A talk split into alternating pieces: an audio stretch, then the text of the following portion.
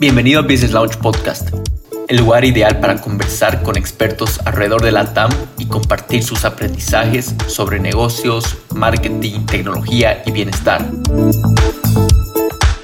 Yo soy Marcelo Segarra, un aficionado por el aprendizaje constante y progresivo.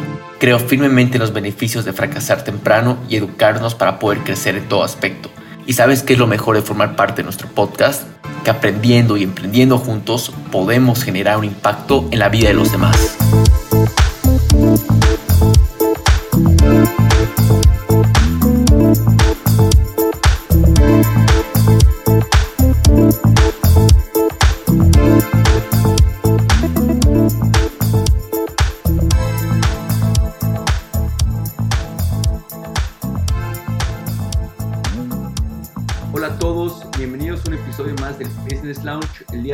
Traemos un invitado especial, un empresario, un innovador, un emprendedor serial y bueno, su nombre es Armando González. ¿Qué tal Armando? ¿Cómo estás? ¿Cómo te encuentras el día de hoy? ¿Qué tal, mi estimado Marcelo? Pues yo muy bien, al contrario, muchas gracias por la invitación y pues bueno, aquí andamos, listos para compartir lo poco mucho que podamos aportar. Seguro que sí. Bueno, mira, Armando, eh, primero que nada quiero agradecerte, como te comentaba previo la entrevista, ya andaba emocionado por tenerte acá en en el, en el programa, así que bueno, eh, mira, quisiera poner un poco en contexto a la audiencia para que ellos igual te puedan conocer, ¿no? Eh, actualmente eres el CEO fundador de Move to Trade y bueno, eh, fundaste varias otras compañías que ya nos vas a comentar. contamos con una audiencia internacional, ¿no? Tanto Bolivia, México, Venezuela, Colombia, de todo lado. Entonces, quisiera un poco que nos pongas tú en contexto de quién realmente es Armando González, de qué es lo que haces con Move to Trade y bueno, de todos los otros emprendimientos, cómo fueron surgiendo, ¿no? Mira, pues quién es Armando González en sí, pues no hay, no hay, mucho, no hay mucho que decir y al final de cuentas es alguien que simplemente quiso hacer algo diferente, no quiso ser parte del promedio y que pues no hizo otra cosa más que creérsela y echarle para adelante para conseguir cosas. Al final de cuentas así fue, esa es mi historia. Eh, obviamente, sí, mi historia, pues obviamente como la de muchos, siempre va a tener dos lados, la parte dramática, ¿no? Y la parte, obviamente, que no, que, es la parte que me gusta contar, que es la parte fregona, ¿no? La parte de decir, pues, se consiguen cosas a final de cuentas, hay esta parte, digo, yo sé que hay mucha gente allá afuera que busca también cómo salir adelante, pero yo creo que más allá de eso, simplemente aquella persona que se propone conseguir cosas. He logrado varias cosas, vengo mucho del tema logístico, soy un contador público, estudié contabilidad, Obviamente no, no ejerzo esa parte. Eh, el mundo me llevó a emprender y a crear negocios de, parte, de manera internacional. Yo soy de una población chiquita, un pueblo que se llama Cihuatlán, Jalisco, aquí en México. Y pues bueno, la misma vida y el querer buscar salir adelante me sacó de ese pueblo a los 18 años. Y pues bueno, me hizo conocer un mundo diferente, ¿no? Donde el mundo te das cuenta que no nada más son 200 kilómetros a la redonda, sino que el mundo prácticamente es es el mundo, güey. Entonces ahí te das cuenta real, real qué está pasando, cómo funciona y te permite llevar a otros lados, ¿no? Te permite conocer. Obviamente me llevó sobre un mundo, me llevó sobre el mundo logístico, que el mundo logístico pues no tiene que ver mucho con, con países, tiene que ver no nada más con el país como México, sino obviamente con otros lugares. Me ha llevado a diferentes continentes y pues bueno, a final de cuentas creo que me ha permitido conocer más allá de lo que yo en su momento, cuando estaba chavo, tenía pensado, ¿no? Ese es Armando González, prácticamente. Bueno, mira, eh, quisiera un poco hablar acerca de, de algo que, que, mencionaste al, principio y, bueno, resuena bastante conmigo, ¿no? Porque varios de, los speakers que vienen igual lo, lo mencionan, acerca que, que, no todo es un, un mundo de, rosas, acerca, y ahí mencionaste un tema de, empezar, o sea, tener un lado drástico como cualquier otro emprendedor, como también el lado bueno. Em, ese drástico, imagino que llegan a ser los retos que, pasaste, ¿no? Quisiera un poco que nos comentes acerca de esos retos eh, que has tenido en, el momento de, empezar a, emprender, em, ya sea con, Move to Trade o, cualquiera de esos primeros emprendimientos, los, los primeros pasos. Pues mira, prácticamente yo tengo, bueno, tuve la oportunidad de crecer en el campo y eso me dio la oportunidad de, también de poder emprender desde los 12 años casi. Entonces emprendo de los 12 años, he creado más de 30 empresas a lo largo de, mi trayectoria. Entonces, sí, sí, vamos, digamos que soy demasiado activo, no soy una persona quieta para nada. Y obviamente, eh, pues desde chico yo creo que tenía esa espinita de querer conseguir algo, de querer ser alguien, no depender de nadie, creo que ese era el punto. Y me llevó a emprender, digo, yo, yo lo he comentado por ahí, o sea, yo creo que el, el, el, reto, pues al final de cuentas es creérsela. O yo, mi primer emprendimiento fue la cría de unos cerdos, de unos puercos, 25 cerdos, y ahí fue como empecé a crecer, empecé a generar capital poco a poco. Después me metí al tema del agro, empecé a plantar cosas, chile jalapeño, este, empecé a plantar, no sé, plátano, papaya, diferentes cosas y de ahí empecé a estudiar una carrera. Posteriormente de esos emprendimientos ya empecé a estudiar una carrera de contador público. Y esa carrera me hable un mundo diferente porque yo la estudio en un lugar que está cerca a mi pueblo, era la ciudad más cercana, y estudio contador, que era lo que yo podía ir, lo que yo podía pagar en ese momento. Y dice, pues bueno, más bien, pagar porque había que ir, ¿no? Era pues una escuela, una universidad pública. Y me permitió conectarme con gente, que yo creo que a final de cuentas esa es la base de un emprendimiento, la base de un buen negocio, es cuando tú te conectas con personas, porque son las que realmente te hacen las relaciones y las relaciones son lo más poderoso que puedes tener. O sea, créemelo, o sea, las relaciones te llevan a otro nivel. Entonces creo que para mí es una persona que ha sabido relacionarse muy bien, siempre. He tratado de relacionarme, sin, obviamente hoy lo entiendo, hoy lo veo. Cuando estás chavo no te das cuenta, porque el mundo pasa no es tu enfoque, tu enfoque es diferente. Andas más en, temas, en, otras cosas que no te fijas, pero al final hoy, hoy lo, lo, analizas y dices, ok, creo que al final de cuentas soy una persona que ha sabido este, relacionarse muy bien, he aprovechado muy bien los networkings, eh, y pues a final de cuentas eso me ha permitido conocer diferentes rubros que le permití mi primer trabajo. Yo, yo, yo fui empleado durante dos años. Después de, de, de, que me metí al agro, me salí del agro, me fui a estudiar, ya no regresé al agro y ahí empiezo a trabajar en una empresa internacional de, de un puerto y eso me permite ver un, pues quizás que llegan mercancías de todas las partes del mundo, ¿no? Y yo, güey, ¿qué está pasando aquí, no? O sea, ¿cómo puede ser que llegue mercancía de todas partes del mundo? Y me va muy bien en esa empresa, me, me, van ascendiendo. Posteriormente, un jefe de ahí me jala a otro lado, me voy a trabajar a otro lado y donde me voy a trabajar al año, año dos, tres meses, año cuatro meses, me convierto en socio de, de esa empresa. Eh, yo creo que a final de cuentas, esos son mis primeros emprendimientos. O sea, el, el, obviamente emprendimientos formales, formales es cuando me convierto en un socio, porque a final de cuentas lo que, lo que tú tienes que hacer es jugar. Es un juego, el negocio es un juego y hay que saber jugarlo. Tu vida también es lo mismo. ¿Por dónde quieres jugarlo? Ese es el punto, ¿no? porque todos tenemos las mismas posibilidades, todos tenemos las mismas historias. Pues digo, ¿cuál quieres? La dramática, güey, te la cuento ahorita. Lloramos y me tocas un violín y nos ponemos todos ahorita y me traes un pañuelo y voy a llorar. Porque es la dramática y esa es la que, la que a final de cuentas sale y conecta. Pero yo creo que más allá de la dramática, tiene que ver de por qué hoy puedes lograr cosas, porque hoy puedes estar en un lugar donde hoy lo volteas a ver de dónde vienes y sabes qué chingón que esté aquí, ¿no? La verdad está padre, eso está muy bonito, esta es la historia donde dices, güey, qué fregón que llegué aquí y más a donde quiero ir. Pero lo, lo que es triste es que pues, no la mayoría de la gente puede quizás ponerse ese chip. La mayoría de la gente no, no agarra ese chip de decir, ok, güey, yo quiero esto. La mayoría de la gente quiere, todos quieren, todos queremos, todos aspiramos, pero nadie está dispuesto a pagar un precio por eso. A sacrificar. Porque cuando, claro, vas a, es un sacrificio, güey, tienes que pagar un precio. Nadie quiere. Porque la zona de confort es bien chingona, güey. La zona de confort es la que te mantiene, la que te deja ahí, güey. Y nomás te hace pensar, ilusionarte, pero no estás dispuesto realmente a fregarte para conseguirlo. Y ese es el punto drástico de la gente, güey. Por eso la gente no avanza. Más allá de cualquier cosa, me queda claro que todos tenemos las mismas posibilidades. Claro, hay excepciones, hay excepciones. Las excepciones, por ejemplo, países como África, que a lo mejor no tienen ni para comer, güey. Ellos, su problema ni siquiera tiene que ver con querer. Su problema es que ni siquiera tienen la pinche alimentación. O sea, ¿cómo van a pensar? Están pensando primero, son, obviamente todas son necesidades primarias, pero yo creo que las necesidades primarias todas las tenemos cubiertas, sobre todo en Latinoamérica. El que se muere de hambre es por huevón, neta, porque si quieres ir, vas y cortas una fruta, güey, te la comes. Real, o sea, eso pasa, o sea, hay que buscar, quieres ir a algo, pues ve y pesca algo, güey, vete a un río, ve a un lago, lo que tú quieras, ¿me entiendes?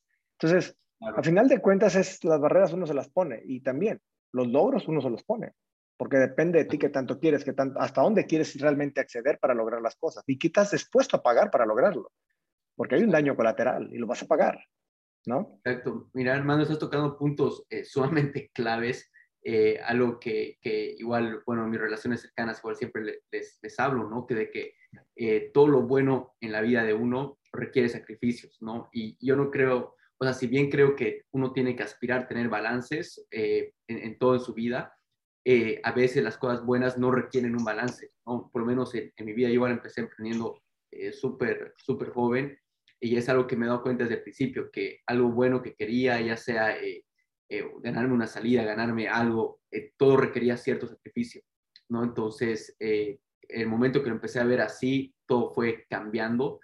Em, y luego has mencionado algo clave acerca de las relaciones y, ya que igual, bueno, ah, viendo un poco del, portafolio de, empresas que, que, tienes, que formas parte, obviamente son, estás en todas las regiones, países, ¿no? Eh, quisiera un poco que nos comentes acerca de las relaciones, porque de hecho creo que hay, si bien una, una persona quizás en la misma audiencia están escuchando esto y dicen, eh, yo no puedo formar relaciones porque soy una persona tímida, extrovertida, introvertida, ¿no? Entonces, quisiera un poco que nos comentes eh, tú si tienes un approach a, cómo formar mejores relaciones, ¿no? O sea, una, una manera, un, un proceso de, de cómo buscar relaciones, de cómo ser más carismático, eh, cómo aportar esas relaciones. No sé si nos podrías un poco compartir acerca de eso. Eh, yo creo que me queda claro, hay gente que tiene una facilidad para poder compartir más cosas, una facilidad para poder comunicar, una, una facilidad o un carisma para poder, obviamente, poder abrir esos canales de comunicación. Pero eso no quiere decir que las personas que no, no lo puedan hacer. Y yo creo que más bien se compran una historia ellos mismos. Porque al final de cuentas, y yo lo he dicho y lo, lo, dice mucha gente, ¿no? Somos el promedio más o menos de las cinco personas con las cuales te juntas. Te juntas con chingones, serás un chingón. Te juntas con pendejos, pues ya sabrás dónde vas a ir a parar. o sea, la regla es sencilla, a final de cuentas. Y yo creo que más allá de, güey, soy muy serio. A ver, si eres serio, güey, no hablarías con nadie, no eres tan serio. Tienes amigos, hablas con ellos. ¿Por qué con ellos sí te puedes comunicar? ¿Por qué con otros no? Simplemente romperte tú mismo el esquema, el paradigma que tú tienes de decir esa barrera de no puedo, porque al final de cuentas sí puedes. No quiere decir que vas a llegar a contar un chiste. A ver, tampoco se trata de eso. Pero sí se trata cuando menos de creértela y saber que vas a poder ir a hablar con quien tú quieras. No vas a llegar a ser y ser el más carismático. No te importa ser el más carismático, pero al final de cuentas se trata de relaciones, de compartir. ¿Qué vas a compartir? Pues a lo mejor una experiencia, güey, a lo mejor conocimiento. Pues sí, o sea, güey, eso no se trata los networking. No se trata cuando tienes amistades o cuando tienes relaciones que son de valor.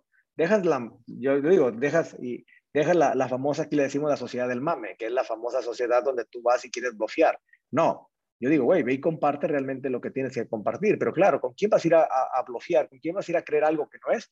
Con las relaciones que no valen la pena. Las que te van a estar esperando todos los fines de semana para ir a echarte un trago, para ir a echarte esto y para, oye, y diversión y fiestas. Claro, ¿cuál es el valor que obtienes ahí? Porque al final de cuentas esa es una vida y hay algo que se llama tiempo y el tiempo no va a regresar. Lo que estamos viviendo el día de hoy no lo vamos a vivir en el segundo que entra. El problema es en qué inviertes tu tiempo. El problema es que la mayoría de los chavos, cuando tengan 40 años, cuando tengan mi edad, y se den cuenta que, puta, ven el retrovisor de su auto y se den cuenta que están en el mismo lugar de donde partieron, qué triste. Eso es triste. Porque realmente ibas a ver dónde dejaste, dónde dejaste esos años, qué hiciste con ellos, ¿Qué, por qué no los aprovechaste. Y cuando tú quieras hacerlo, probablemente ya no te dé. Por eso es importante que el día de hoy cada quien debe de empezar a aprovechar muy bien su tiempo. Y oye, es que me da pena, pues que te valga madre si te da pena, güey. Tú tienes que al final ir y afrontarlo. ¿Por qué? Porque no va a regresar ese momento, güey. No, no existe. Tú no vas a ir aquí a una tiendita, güey, no vas a ir al súper, no vas a ir a ningún lado a decirle, oye, me das cinco kilos de tiempo, por favor, méteme tres días. No existe. No hay. Entonces, en el momento que entendamos que el tiempo es el factor o el producto o el servicio, como lo quiera ver cualquiera, más importante que tienes en tu vida, en ese momento quizás empezamos a aprovecharlo. Y en ese momento quizás empezamos a, usarlo de una manera correcta. Me queda claro que tampoco se trata de ser robots y no disfrutar la vida. La vida se trata de disfrutarla. Pero también hay que ver qué es disfrutar, qué es libertad, qué es libertinaje. Son dos puntos muy diferentes. Entonces creo que la gente debe de hacerlo. O sea, más allá de cualquier cosa, creo que el poder de las relaciones te llevan al siguiente nivel, más que crear un emprendimiento. Por eso yo te lo, y lo comenté, o sea, para mí las relaciones son un punto importante. ¿Cómo crear relaciones? Ve, inscríbete a networking si quieres, vete a un club, el club que tú quieras. ¿Te, gusta hacer bici? Pues sí, únete a ese club de bicis, ve con ellos y ve las personas que hay interesantes ahí. Las relaciones se pueden hacer en cualquier núcleo, en cualquier nicho, tú puedes crear relaciones, pero relaciones que valgan la pena. Totalmente. Eh, algo bueno que resuena bastante conmigo llega a ser lo que mencionas, ¿no? Acerca de la relación que uno tiene con el tiempo. Eh, hace poco igual estaba leyendo un artículo súper interesante que va comparándose a, las personas exitosas, las personas que están teniendo éxito y es porque manejan una diferente relación con el tiempo. O sea, saben, y ahí quizás volvemos un poco al tema de, los sacrificios, ¿no? Uno sabe eh, qué está sacrificando, o sea, estando con tal persona, o sea, si es que brinda valor a esa relación o no, viceversa, ¿no?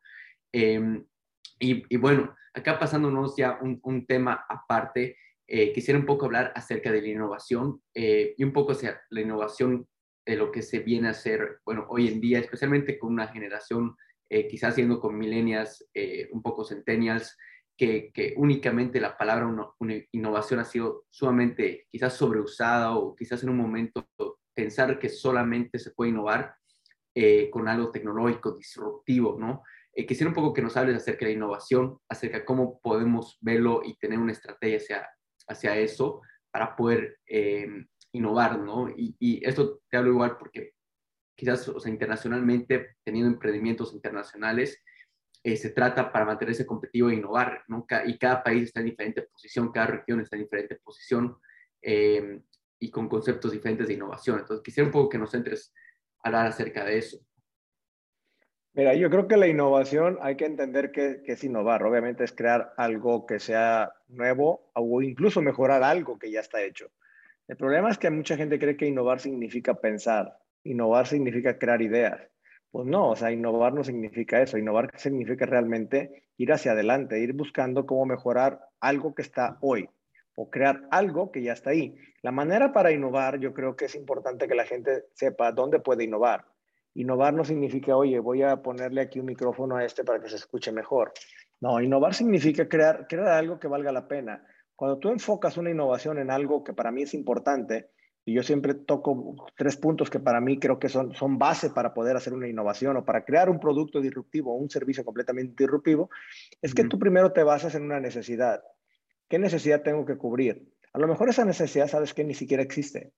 El problema o aquí, más bien, no el problema, el reto es cómo haces que la gente cree una necesidad cuando no la tiene.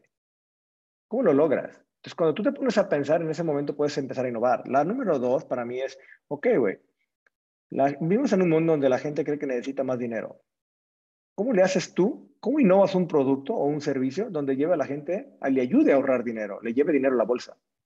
¿Cómo lo creas? Entonces, cuando yo creo algo ahí, puedo innovar y puede ser, ese producto o ese servicio, la realidad puede ser vendible. Y la tercera tiene que ver, obviamente, con crear una solución a un problema que ya existe. Solucionalo. Crea un servicio, crea un producto donde tú llegues y, y, obviamente innoves y logres, logres solucionar un problema. El problema que tú quieres, ya sea un problema en una industria, el problema en una sociedad o el problema incluso en el, cambio climático, ¿no? En el tema de, de ecología, lo que tú quieras. Pero cuando tú creas ese tipo de cosas, y lo hemos visto, ¿no? Con tantos productos que hoy están saliendo, ¿no? Eh, la innovación, hoy, bueno, coches eléctricos, motos eléctricas, paneles solares, toda esa parte. Ah, qué padre, güey. Al final de cuentas llevan a la gente a concientización, una. Dos, a ahorrar dinero, porque por ahí va. Entonces, cuando tú llegas y, y, haces un producto que puede cumplir con una de esos parámetros, pues creo que el producto puede servir o ese servicio puede servir. El problema es que la mayoría de la gente nos enfocamos en lo que ya existe y seguimos la borregada. Eso no es innovación. Eso es seguir. Entonces, cuando tú enfocas y creas algo en algo que realmente puede salir hacia adelante, en ese momento eres disruptivo. Por eso crearon un iPhone. ¿Qué, qué pasó con el iPhone? Oye, le quitó todas las teclas el día, hace, no sé, en el, ¿qué fue? ¿Del 2008, 2007? Sí. 2007. Fue, o sea, todos eran con botones. Y llegó un cabrón diciendo, güey, yo voy a crear un celular que nada más tengo un botón, botón, porque sí tenía un botón, nada más. Y en ese momento todo el mundo dijo, güey, qué chingados, ¿qué es esto, güey? Y ahí empezaron los smartphones. Fue la era de los smartphones. Llegó alguien disruptivo completamente. Nadie le creía, vino y hizo cambios. Llegó la era del Airbnb, donde dijo, güey, no va a jalar esa madre. Llegó el tema de Uber, es lo mismo, no va a jalar. ¿Qué pasó? Su, su, única solución fue, ok, el Uber que dijo, güey, yo le voy a dar chamba a todo aquel que no tenga chamba, pero que tenga un auto. Claro, después la gente quiso hacer negocio con Uber, se compró autos y los quiso rentar. Tampoco fue negocio para ellos, porque es un negocio para un particular tú tienes un auto y puedes suscribirte para dar un servicio. Entonces, obviamente, qué padre, porque ¿qué hice? Le di dinero a la gente que tenía un auto y que lo tenía detenido y se quedó sin trabajo. Qué padre que lo puedan usar y hacerlo de esa manera. Claro, cuando lo quieres ver como un tema de negocio, cambia el concepto y a lo mejor no es tan rentable, pero en ese esquema es padre. Tú tienes una casa y la quieres rentar, no la usas, pues está Airbnb. Qué padre, lo puedes hacer. Y lo mismo va pasando. Entonces, ¿cómo vas creando ese tipo de cosas? Y la innovación tiene que ver con lo que es más importante hoy en día, que es la parte tecnológica que eso es lo que hacen esas empresas. Si nos vamos a hablar de las que te acabo de decir, no hay una que no tenga tecnología de por medio. Inteligencia artificial.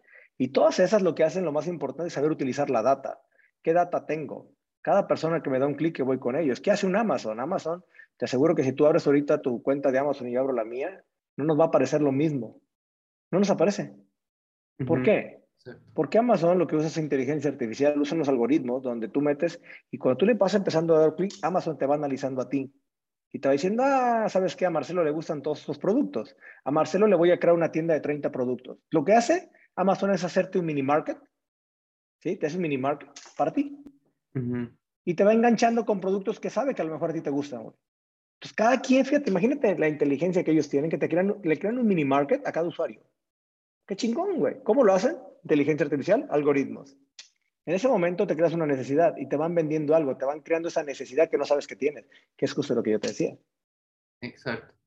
Y hoy en día, hoy en día, o sea, toda empresa, no importa el, el, el, el, rubro, el tipo de servicio que ofrecen, pueden empezar a innovar simplemente usando tecnología y analizando, ya sean CRMs, estilo HubSpot, eh, donde pueden agarrar y meter la información y poco a poco analizar esa data, ¿no? O sea, hay maneras de poder eh, volverse, o sea, innovador en ese sentido, poder analizar y ver qué otras necesidades hay insatisfechas o crear esas necesidades tal como, como mencionas. Eh, sí, sí, sí. Sí, y, quisiera un poco, quizás, eh, si tú nos puedes comentar acerca de una eh, innovación que has implementado, que has visto un gran cambio recientemente, especialmente hablando un poco post pandemia, entre comillas, después del COVID, ya que eso ha forzado a, a muchos a innovar eh, y bueno, cambiar, salir su zona de confort drásticamente, ¿no? Yo creo que en época de pandemia, te soy honesto, la verdad que creamos como unos seis negocios de, de, bomberazo. Fueron de, negocios de emergencia que nos permitió generar flujos. Y después, y dentro de la pandemia también entendimos el juego y dentro del juego empezamos a crear. De hecho, eh, uno, te puedo decir, mi marca personal nace en pandemia para empezar. Desde ahí empieza y mi marca personal viene a dar una oportunidad, una oportunidad muy grande de negocios que tampoco sabía que existía. ¿Qué hago yo? También utilizo data, analizo, porque si no analizo no sé para dónde ir. ¿Qué hago también? Me permite crear negocios. Hoy creo negocios completamente más digitales. ¿Qué también está pasando? En pandemia me, me dio la oportunidad de conocer gente, me dio la oportunidad de crear, crear cosas interesantes donde permitió crear seis empresas nuevas esas seis empresas nuevas, te puedo decir que no hay una sola que no esté creada con tecnología. Y para empezar, ni siquiera vamos a hablar ahorita de la tecnología para ver cómo utilizo la data, tu propia data, güey, la que te da la empresa. ¿En qué la utilizas? ¿Qué sistema tienes en tu empresa? ¿Qué sistema administrativo? Yo, ya no se trata de un sistema, se trata de que la gente debe empezar a tener un RP. El RP es aquel que te va a llevar a controlar el 100% de un negocio. Es, es como, como, como, ¿cómo creo un Amazon chiquito en mi negocio? ¿Cómo conecto todo? ¿Cómo a funcionar una empresa que facture 10 millones de dólares con una persona? Una persona. Y al final de cuentas creo que es a donde tenemos que ir. Entonces, sí, hay que utilizar mucho la parte de tecnología, hay que utilizar mucho la parte de innovación, pero también hay que saber a dónde la quieres dirigir, porque no nada más se trata de, usarla, hacia dónde quieres ir. La tecnología tiene que, tiene que jugar a tu favor. Ahorita estamos creando plataformas nosotros de venta, donde estamos conectándonos a diferentes países por medio de unas APIs a tiendas que están en, India, que están en, están en China. Obviamente eso lo hago por medio de unas APIs, las APIs vienen, yo meto unos algoritmos, los algoritmos me analizan la data, me analizan tendencias y me dan a mí un resultado que yo le estoy pidiendo. A eso me refiero. La pregunta es, ¿quién va a esa altura? ¿Sabes lo que está pasando el día de hoy? ¿Sabes cuántos empleos van a desaparecer? A través de blockchain, por ejemplo. Todos los, todos los intermediarios van a desaparecer. De hecho. Todas las intermediaciones van a desaparecer. Los agentes de seguro van a desaparecer. No los necesitan. El problema no es que desaparezcan. El problema es a dónde van a transicionar ellos. ¿Qué van a hacer? Entonces, todo el mundo deberíamos estar pensando qué va a pasar. ¿Qué va a pasar con un contador público? ¿Qué va a pasar con un abogado, güey? ¿Qué va a pasar con toda esa gente cuando todo esté dado a través de qué? De blockchain y que sea más fácil. La firma de contratos, todo ese tipo de cosas. O sea, ok, qué padre que se pueda hacer así. La pregunta es, ¿estás a la altura de la velocidad en la que va el mundo? Es la pregunta que debe hacerse cada quien. Exacto, exacto. Mira, muy, bueno todo lo que nos acabas de compartir. Eh, algo que te quiero preguntar para, para ver eh, un poco cómo piensas tú acerca de la innovación de experiencia, ¿no? Algo que he empezado a escuchar bastante es esto de, de la experiencia hacia el cliente, el customer experience, eh, que bueno, junto con la tecnología es algo que se tiene que mejorar, ¿no? Constantemente. ¿Qué opinas tú acerca de la innovación de experiencia en ese sentido? Para crear una innovación de experiencia tienes que crear una comunidad. Tú no puedes crear una experiencia si no sabes a quién dirigirte.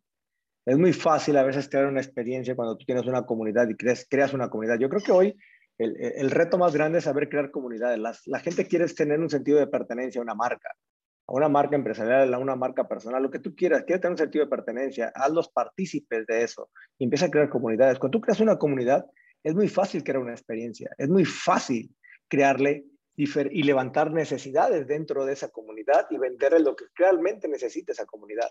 Aquí hablamos mucho de crear ecosistemas de negocio. Yo creo que es el reto más grande ahora. La gente debe empezar a crear ecosistemas, pero cuando creas, para poder crear un ecosistema, necesitas tener una comunidad y esa comunidad necesitas vivirla con experiencia. Te voy a poner un ejemplo muy sencillo. ¿Cuál agarro? A ver. Ah, ah, bicicletas. Eh, yo quiero poner una tienda de bicicletas. Montaña. Ah, qué padre, ponla, güey creo una experiencia, no, güey. ¿Qué pasa? Ok, ¿sabes qué? Voy a crear rutas de bicicleta, voy a hacer que la gente se inscriba de manera gratuita. Perfecto, y empiezo a inscribirse la gente, empiezo a crear una comunidad primero.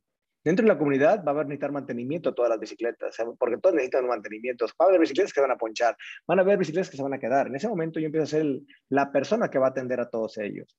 Después empiezo a decirles, oye, yo también vendo bicicletas, ahí también les vendo bicicletas a toda esa comunidad. Y luego empiezo a hacer salidas fuera, empieza la comunidad a hacerse más grande. Y en ese momento dice, ok, la comunidad veo que también tiene perros, hago paseos con perros. Oye, ¿sabes qué? Ahora déjame traer productos para mascotas. ¿Y por qué no los empiezo a vender? Entonces, cuando tú empiezas a levantar data, justamente vas viendo qué va queriendo esa, esa comunidad. La comunidad te va llevando a donde tú quieras, pero siempre y cuando estés dispuesto a escuchar a esa comunidad. Si no estás dispuesto a escucharla, si no estás dispuesto a generarle ese valor, pues la comunidad no te sirve porque ni siquiera vas a analizar la data. Algo así. Totalmente. Estoy solamente de acuerdo con, con eso, ¿no? Muy pocas son las empresas que, y bueno, ahí sale mucho el concepto de, startup, ¿no? Igual de, de, poder agarrar, escuchar al cliente, escuchar a la comunidad en este caso, eh, y poder ver cuáles son sus necesidades, poder validar eh, y no construir algo que crees que va a necesitar, sino realmente eh, innovar en ese sentido, innovar en base a lo que ellos te van diciendo que necesitan ver sus necesidades, ¿no? Y escuchar a la comunidad en este caso.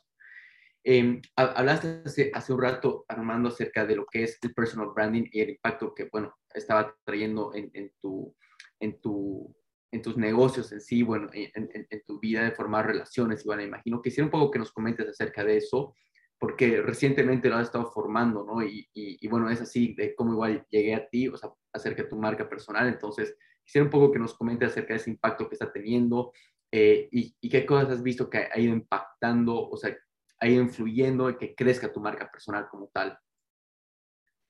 Mira, yo creo que a final de cuentas estamos en la era, la, la, la, la sociedad va cambiando, el consumo va cambiando, las tendencias van cambiando y obviamente hoy hemos caminado muy rápido a través de lo que ha pasado de pandemia. ¿no? Nos ha permitido transicionar cosas que esperábamos que esperar muchos años se hizo muy rápido. Nos ha llevado a un mundo completamente digital. Y obviamente eh, tenemos diferentes generaciones donde están creciendo con diferentes tipos quizás de, de tecnologías. Eso te permite también saber qué es lo que está pasando afuera. Hoy está pasando que la gente conecta más con las emociones que con un producto que con un servicio. Siempre. Entonces, el, poder de las emociones es muy fría cuando tú lanzas una marca empresarial porque es completamente fría, no transmite. Cuando tú lanzas una marca personal, lo que hace es comunicar, lo que hace es emociones, lo que hace es conectar con personas. Es más fácil.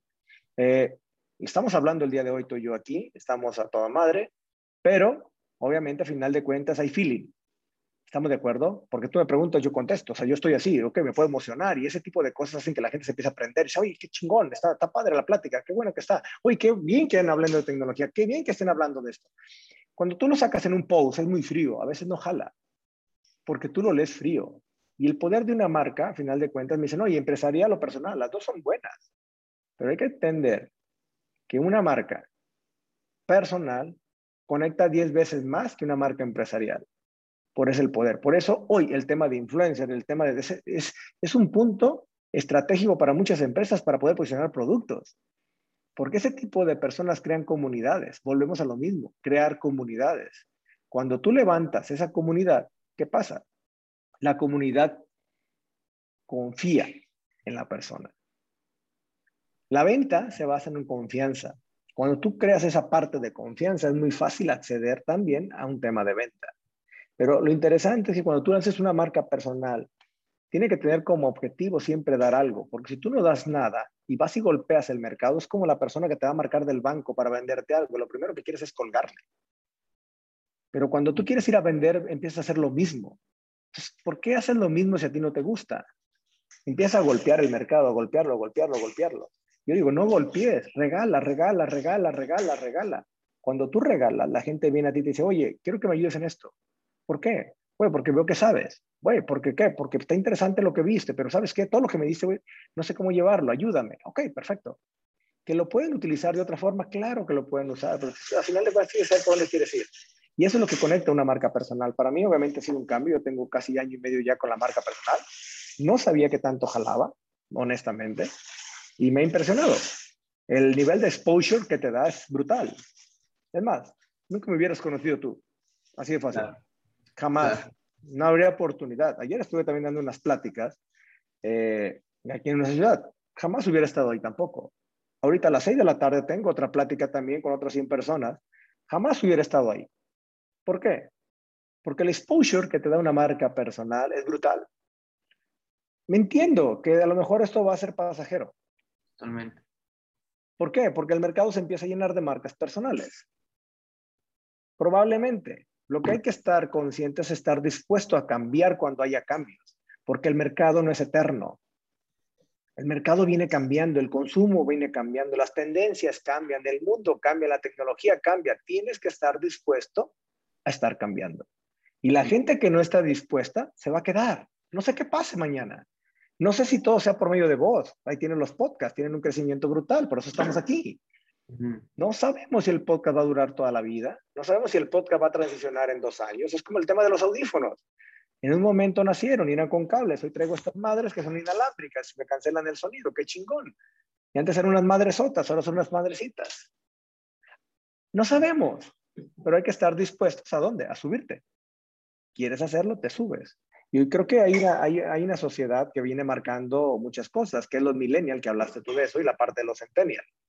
Me refiero, y quizás nos vamos un poquito más también a la parte centennial, que es la parte del multitask, que es, ya es, él ya obviamente, o sea, el día que nacieron, nacieron con el celular en la mano, cabrón.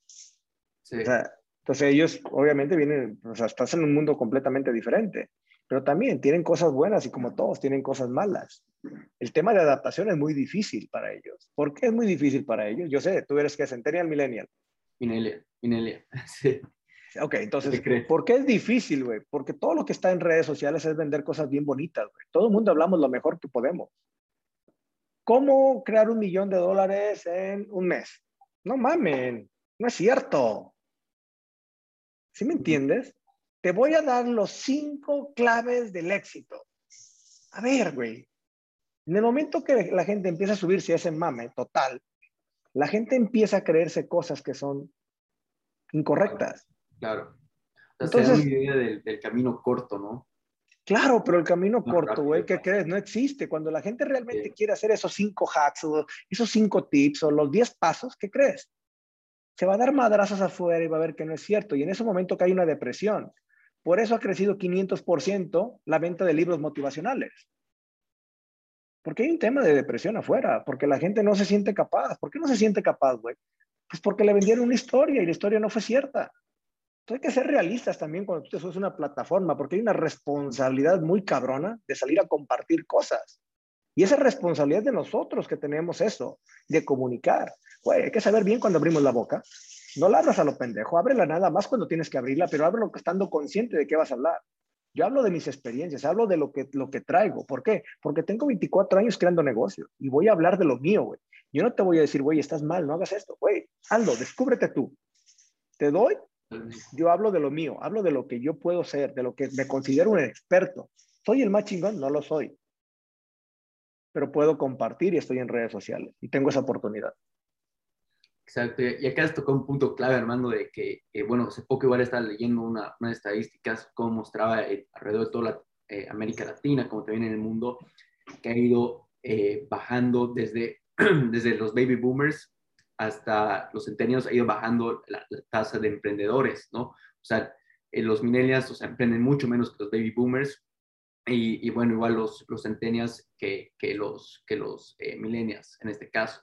Y es justamente por esto, ¿no? Porque uno eh, empieza a darse cuenta que no es, no es tan fácil, no había sido el, camino corto que, que, las redes sociales nos van mostrando y es otra realidad, ¿no? Entonces, eh, sin duda me imagino que igual viene un tanto por, por, por ahí. Ahora, eh, yéndonos un poco eh, a, a, lo que llega a ser, y esto me, resonó bastante porque la primera vez que, que, te escuché, eh, tienes algo en tu Instagram bio, ¿no? Que llega a ser acerca de lo que es las emociones, algo de, de, de emprender negocios que generan dinero y no, no de corazón. De corazón. Sí, ¿no? Y ahí, bueno, resuena bastante con, conmigo porque justo mencionaste que las personas son personas emocionales y estas emociones igual juegan en el mismo negocio. Quisiera un poco que nos expliques por qué es algo que, que, que, es tan importante eh, eh, para ti, o sea, eh, la importancia la das para cualquier persona que visita tu perfil por primera vez, ¿no? Entonces quisiera un poco que nos expliques eso. Ok, para mí es muy importante que la gente entienda que los negocios son de dinero y no son de corazón. La mayoría de la gente se termina enamorando de algo, lo cual tampoco es malo, pero la gente pierde el piso cuando se enamora, estamos de acuerdo, y suele pasar. Es muy bonito, la emoción, ¿no? La mariposita. Pues sí, cabrón, por luego te lleva un madrazo y te lleva a la fregada. Y el problema más grande es que el 85% de los negocios están quebrando desde el segundo año. ¿Por qué? Porque la gente se enamora de un negocio, güey. La gente le dice, güey, pon una tienda ahí, güey, y abre una, y renta un local y la pone pero jamás hace un estudio, jamás corre números, jamás ve qué canales de venta puede usar. Y en ese momento la gente se pierde, se pierde en algo que se llama, güey, voy a abrir una tienda tanteo, ¿no? Voy a ver a ver si me funciona. El a ver si me funciona ya no jala, güey. No, güey, tienes que ir a la segura. Estamos en la época de ser francotiradores, no agarrar la metralleta y tirar 50 mil balas a ver cuál pega. No, tienes que ser muy preciso, porque el mercado tiene una competencia brutal, te va a comer. Tú no puedes llegar a abrir una tienda así, no puedes poner un negocio así, tienes que correr números. Para mí es importante que la gente sepa tres cosas, ¿sí? Que el producto o servicio que va a poner, la gente lo quiera, sea bueno, porque si no de entrada ya, ya, no jala, no va a servir. Número dos, que tiene que correr números, tiene que crear un modelo de negocio que sea rentable. ¿Cuánto te va a dar a ganar ese producto o ese servicio? ¿Cuántos servicios tienes que hacer al mes? ¿Cuántos productos tienes que vender al mes para poner tu punto de equilibrio? La gente ni siquiera sabe eso. Y la número tres, ¿dónde lo voy a vender? E-commerce, marketplaces, tienda en línea, influencers, ¿sí? Afiliados. ¿Cuál canal de venta realmente voy a usar, güey? La gente no hace esas tres cosas. Entonces va, abre la tienda, o abre su negocio, o abre una tienda en línea y ni siquiera sabe cómo crearle tráfico a través de redes sociales. Porque la tienda en línea es en una nube, güey, nadie la va a ver, jamás en la vida, pero no saben generarle un tráfico de redes sociales a una tienda en línea. Güey, estás muerto. Entonces, creo que hay cosas muy importantes, más allá de un producto o de un servicio, hay cosas más importantes. Es crear una base, crear esa parte de estructura que te va a llevarte a tener una venta más precisa, güey y no lo crean. Entonces, para mí es importante crear negocios de dinero. Y el que me diga, no, güey, pero hay que ayudar. A ver, no mames, no somos una asociación civil, no somos la Madre Teresa de Calcuta. ¿Quieres ayudar? Crea un negocio de dinero y cuando te dé dinero, güey, empieza a donar. Porque eso es. Si no generas lana, no donas, no, no ayudas. Hay que estar conscientes de esa parte. Entonces, para mí son negocios de dinero, no son de corazón. A eso me refiero. No, y, es, es muy, muy buena eh, la, charla que, que, das, ¿no? O sea, lo que estás compartiendo ahorita, porque muchos eh, nos fijamos en las cosas incorrectas o nos enamoramos del producto, de crear lo más lindo, cuando al final a cabo lo que el cliente valora es otra cosa completamente diferente. Eh, entonces, realmente ahí las, las, emociones tienen algo que ver y hay que saber reconocerlas en el momento que nos están afectando y no ver las cosas con la realidad, ¿no? Hoy respondí a las cosas importantes que, que, acabas de mencionar. Es como, es como las agencias de marketing, güey. ¿Cuántas agencias de marketing hay hoy en día? Sobran agencias de marketing. ¿Qué te vende una agencia de marketing? Dice, no, sí, te voy a vender una estrategia. A ver, no jodan. Te venden un post, te venden que sería bonito, güey. Pero dime cuánto dinero te llevan a la bolsa. Cero. Cero. Son, muy pocas las que pueden demostrar la, el Exacto, valor. Están menos del 1%, güey, las que son realmente buenas, que te pueden llevar a capitalizar. Todas las demás, güey, perdón que lo diga, y los que escuchen que tiene una agencia de marketing, güey, pónganse las mendigas pilas.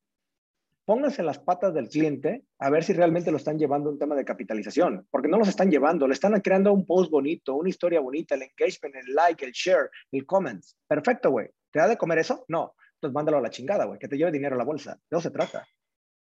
Totalmente. Y, es, es, justamente eso donde se viene a analizar todo, ¿no? Eh, todo lo que trae dinero a tu negocio, a tu vida y, y, poder tú concentrarte en eso. Así que lo, lo, veo realmente increíble y para la audiencia que está escuchando eso, para que vuelvan a escucharlo y realmente ponerlo en práctica. Eh, mira, Armando, lamentablemente ya estamos llegando al, final de la, de la entrevista.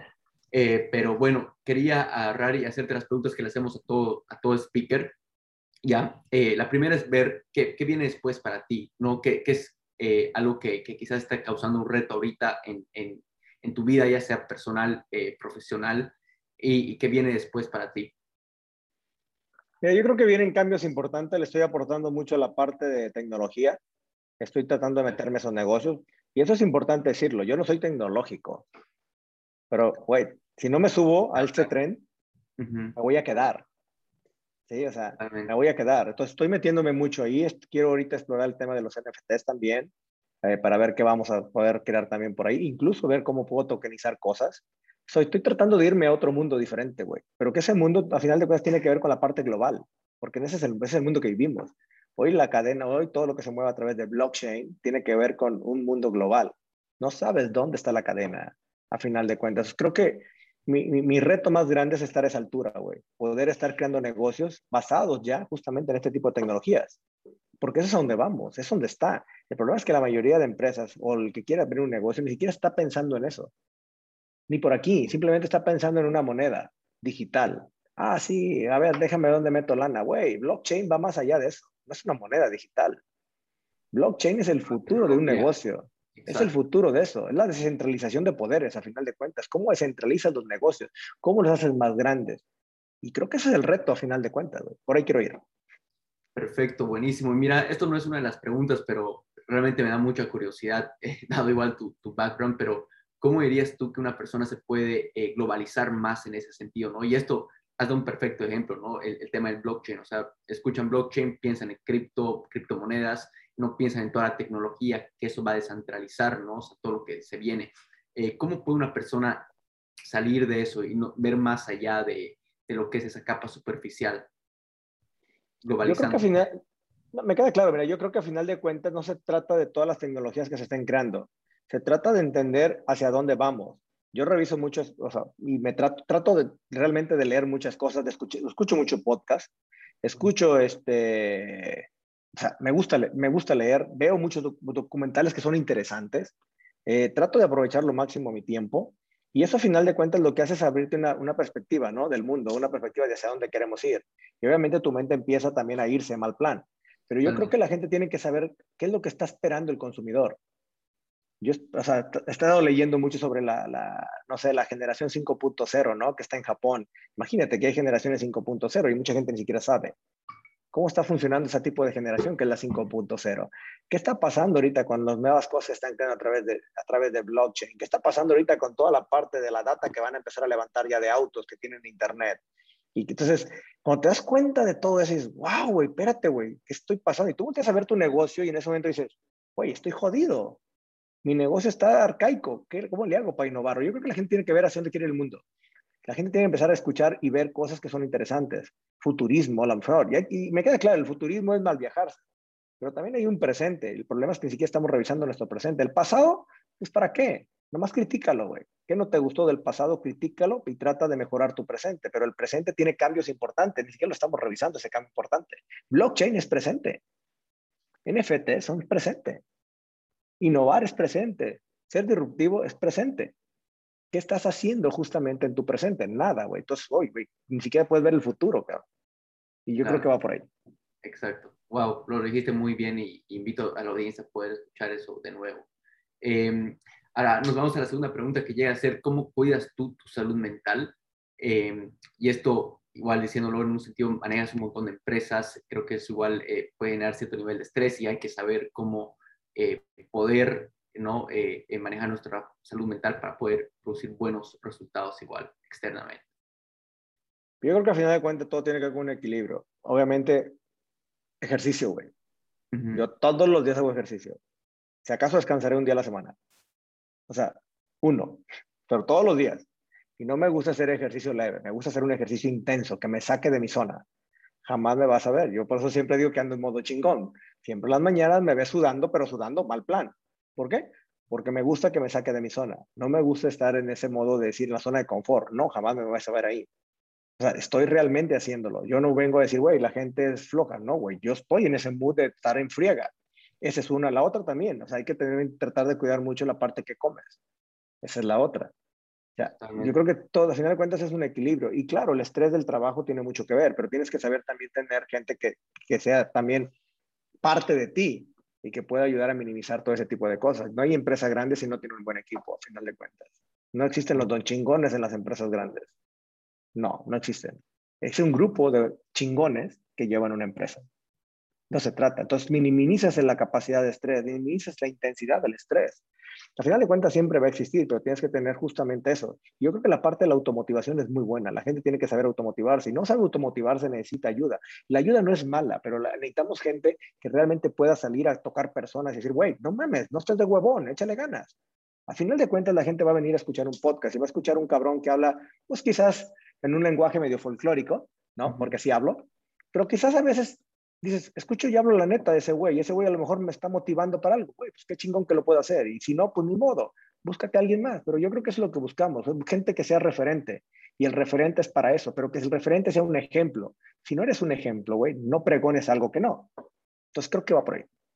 Sí, sumamente de acuerdo, y, y bueno, estoy de acuerdo con todo lo que acabas de mencionar, el tema, la importancia de hacer ejercicio, y bueno, quedas ahí agregando meditaciones y todas esas cosas, ¿no? Que, que bueno, un montón de gente igual lo, lo habla. Llegamos acá a la, a la, última pregunta, llega a ser, ¿en quién te tuviste que convertir tú eh, para llegar a donde estás, ¿no? Eh, y convertirme voy en cuestión de, habilidades, ya sea de una manera personal, eh, soft skills, profesional, todo, todo eso, ¿no? O sea, ¿qué, qué tuviste que, que, aprender para poder llegar a donde estás ahora? Yo creo que, lo, eh, eh, yo creo que la parte fundamental es todo lo que, lo que le he metido a mi cabeza. Tengo una inversión impresionante en mi cabeza. Yo creo que esa es la parte fundamental. Todos nacemos con esta empresa, güey. Todos la tenemos desde que nacemos. Todos las vamos a tener. El que diga que no, pues está jodido. Entonces, todo depende, güey, qué tan grande quieres hacer esta empresa que tienes aquí arriba. ¿Qué le alimentas, güey? ¿Qué le das? ¿Qué, le, qué, consume, güey? ¿Qué le das? Entonces, mm. revisa, güey. Yo lo que he hecho, y creo que también, el, fíjate que el, hecho de haber hecho una marca personal ha hecho que esta empresa crezca mucho. Porque quiero estar a la altura de todos, güey. Para estar a la altura de todos, güey, ponte a leer, güey. Pero no leas a lo pendejo. Realmente ponte a leer. Prefiero que leas un libro cada cinco meses, pero que el libro lo entiendas y lo lleves. Eso se trata. No me digas, güey, leo 100 libros al mes. Pues, güey, no mames, no hay manera. Y si los lees, perdón, no los aplicas. No, no, no puedes, no te da. Entonces creo que hay que tener esa capacidad de análisis también y hay que ser muy críticos. Yo soy muy crítico conmigo mismo. Hay cosas que me gustan, hay cosas que no, y a veces voy y las riego como cualquiera, pero tengo que ser crítico, porque si yo no tengo la capacidad de autocriticarme y decir, güey, Armando, güey, la estás regando, en ese momento me voy a sentir don chingón y mi ego se va al cielo. Y aguas, porque el pinche ego es el que te lleva a dar, tener un fracaso también muy grande, porque te la crees tanto que a veces te va a dar un madrazo y te va a poner los pies sobre la tierra y no te va a doler. Y te va a doler bien cabrón. Y levantarte te va a costar. Entonces, ¿cuánta gente realmente es autocrítica? Escucharme a mí ahorita aquí no quiere decir que tenga el poder de la verdad, porque la verdad absoluta no existe. Pero sí tiene la capacidad la gente de venir a escucharme y armar una crítica y decir, güey, a lo mejor tiene razón él, déjame escuchar otro. Y eso es armar una crítica constructiva, a lo mejor de sí mismo y poder decir, güey, voy por aquí, ¿no?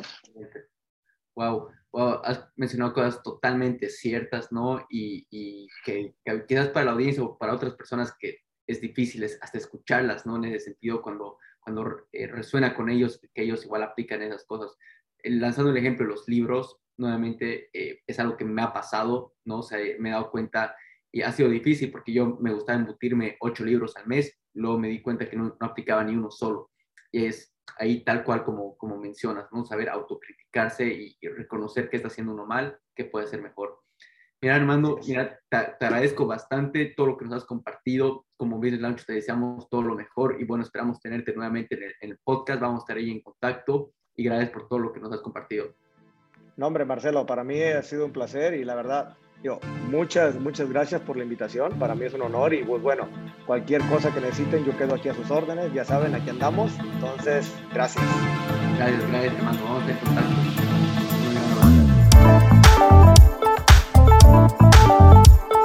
Gracias por escuchar este episodio. Si te gustó nuestro contenido y sacaste valor, regálanos una reseña, una calificación y suscríbete a nuestro podcast y nuestro canal de YouTube.